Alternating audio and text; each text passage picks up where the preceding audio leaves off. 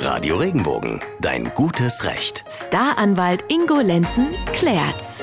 Hallo, hier sind Maike Schale Und Jens Schneider. und wir klären immer dienstags und donnerstags Ihre Rechtsfragen mit unserem Experten, dem Staranwalt Ingo Lenzen. Zuhören können Sie entweder bei Radio Regenbogen oder jederzeit natürlich hier im Podcast. Wie viel wären Sie denn bereit, von sich preiszugeben, wenn es um einen Arbeitsplatz geht? Diese Frage beschäftigt uns heute.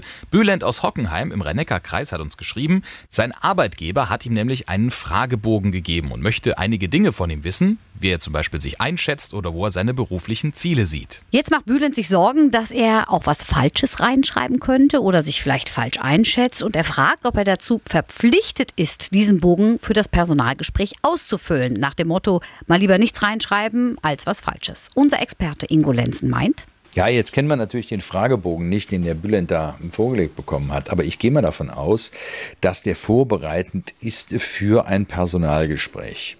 So, im Personalgespräch setzt man ja dann auch hoffentlich neue Ziele. Denn man möchte sich ja beruflich auch fortentwickeln. Vielleicht möchte man auch eine Gehaltserhöhung haben und so weiter. Und dafür ist natürlich wichtig, dass der Arbeitgeber auch mal mitbekommt, wie sehe ich mich denn jetzt hier eigentlich in meiner Situation?